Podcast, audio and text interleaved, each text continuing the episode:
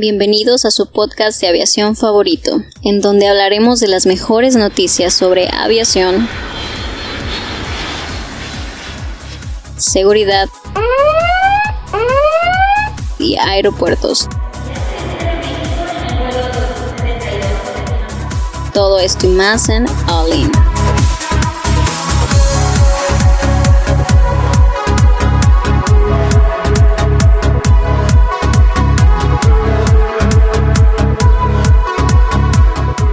Amigos, bienvenidos martes. Gracias por escucharnos en su podcast de aviación favorito. Mi nombre es Héctor. ¿Qué tal, Chava? ¿Cómo estás?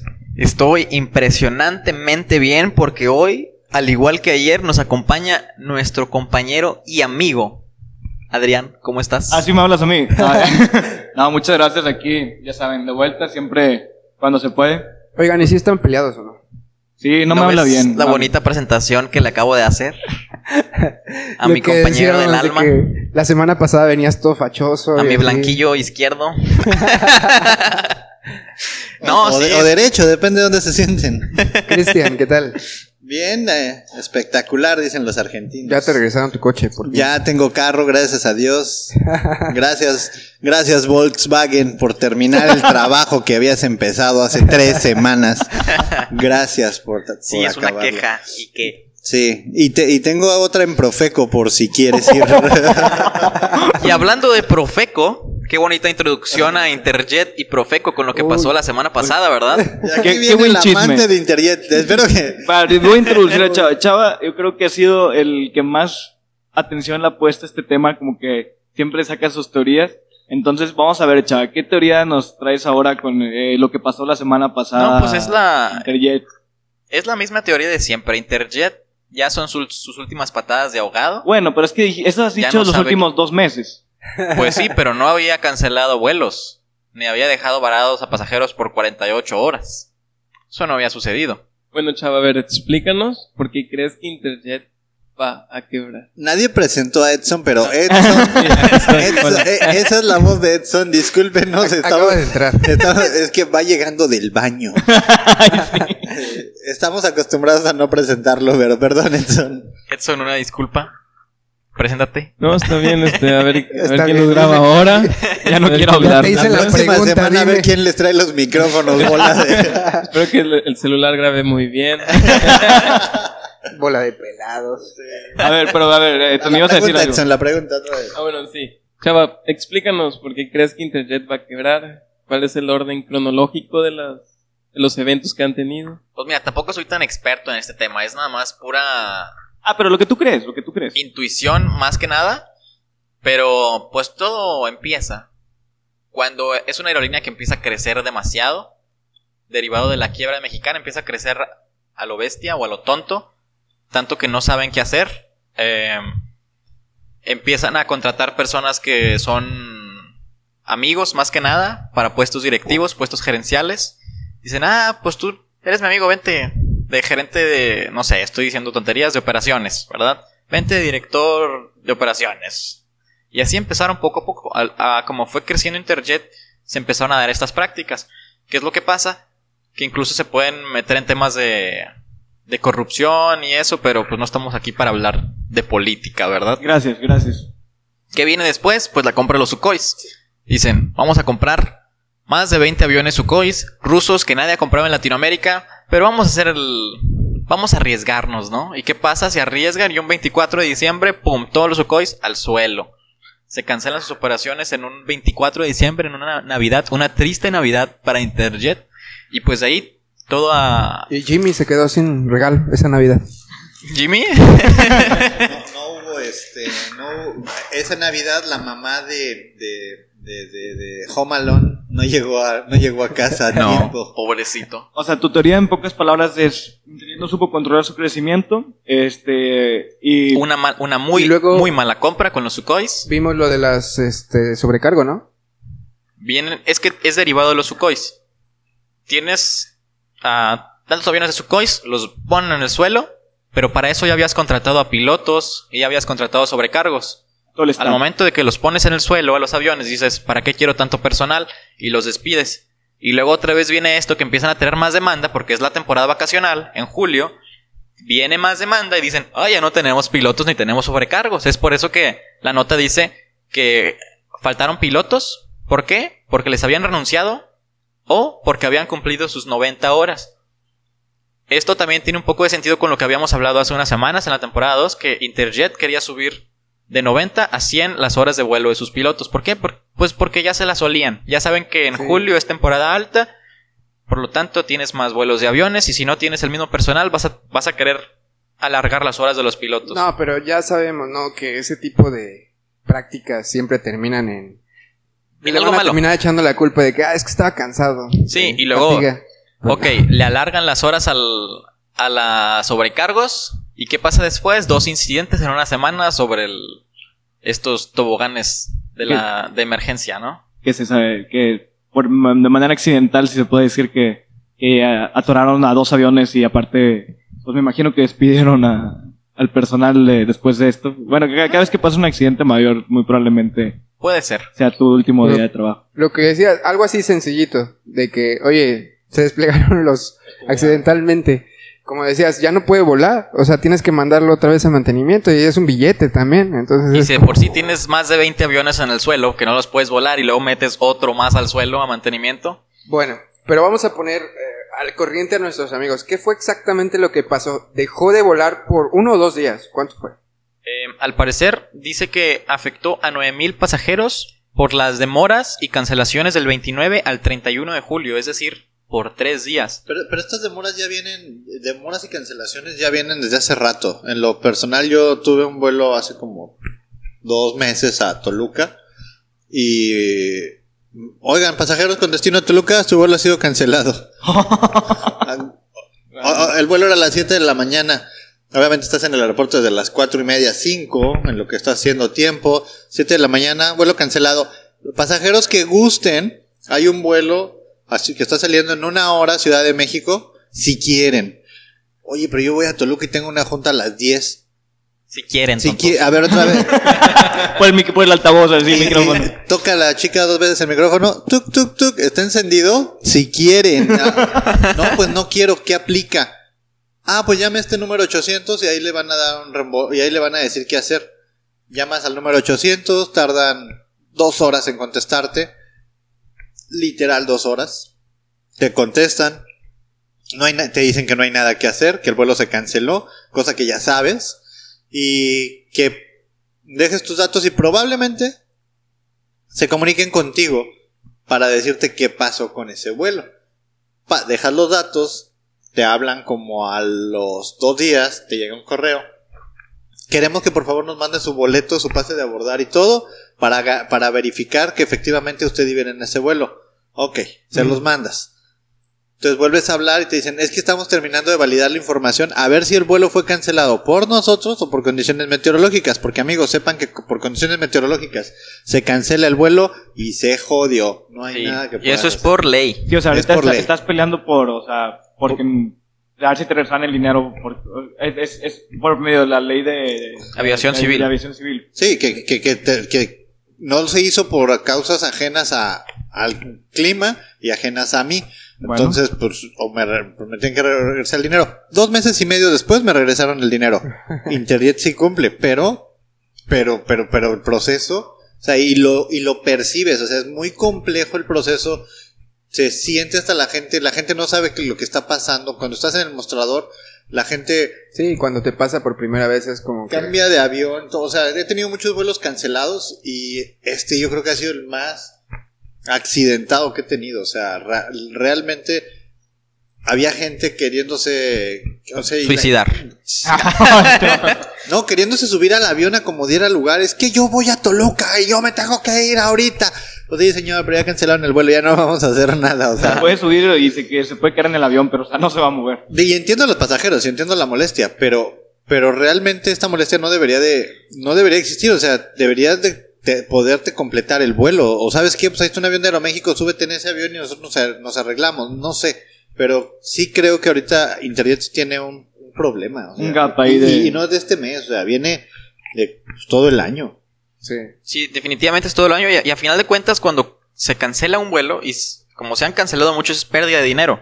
Porque Oye. es dinero que ya tienen en sus arcas y tienen que desembolsarlo. Dos meses después, pero lo tienen que desembolsar, lo tienen que regresar. A Pero, final de son- cuentas. o sea, tú dijeras, bueno, 10, 20 personas, un vuelo, dos vuelos, pero son muchísimas, o sea, 9 mil personas. Nueve Está mil- loquísimo. eh, o sea, sí, son, son demasiadas personas afectadas que a final de cuentas son personas que probablemente no te vayan a volver a comprar un vuelo. Claro. En tu vida Interjet o en tu corta vida que te queda, quién sabe. Ahora, pregunta.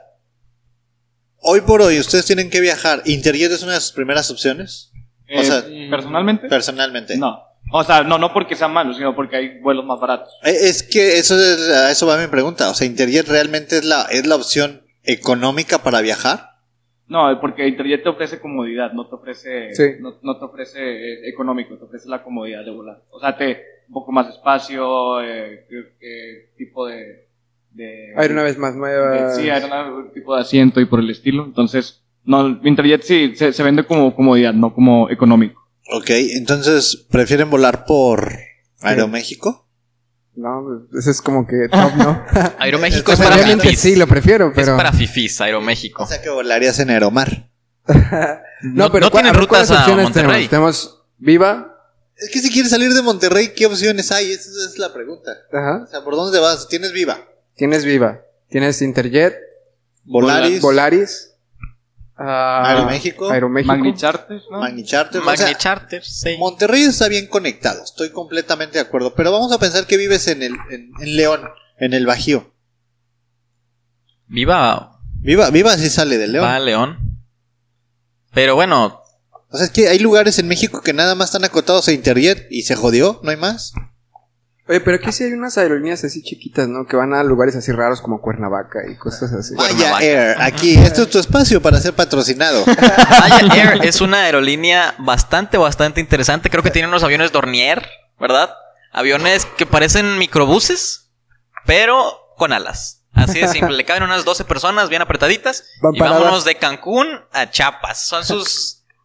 Se manejan allá en el sur. Cancún, Chiapas, que es Tuxtla, Tuxtla Gutiérrez, Tabasco, Campeche. Por esas zonas son sus viajes. Bastante, bastante interesante. Tienen una operación bien sui generis, pero... Y no les interesa ir por más, ¿eh? Ellos dicen, esto es lo que nosotros hacemos y esto está cómodo.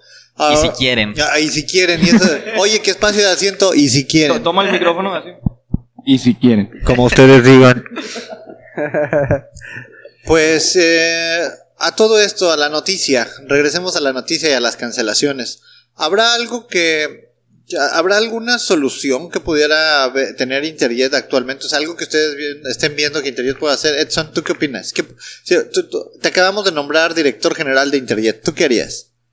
What would you do? Iría a Las Vegas. Renunciar. Ahorita este, pregúntenme a mí. No, quería pues, pues hacer un cambio radical. Hacer una revolución en Interjet adentro de todo. ¿Con armas o que qué? O sea, Sí, sí, te vas a poner el sombrero de charro y vas a decir la revolución. del mundo. O sea, y tú eres el director, o sea, tú solo te haces revolución a ti mismo. Ya a mí mismo. No, con los que se quedaron. Es que estamos viendo la cara de Por si, Cristian de odio. por si están buscando otro director general. Aquí tienen a- está. Sí.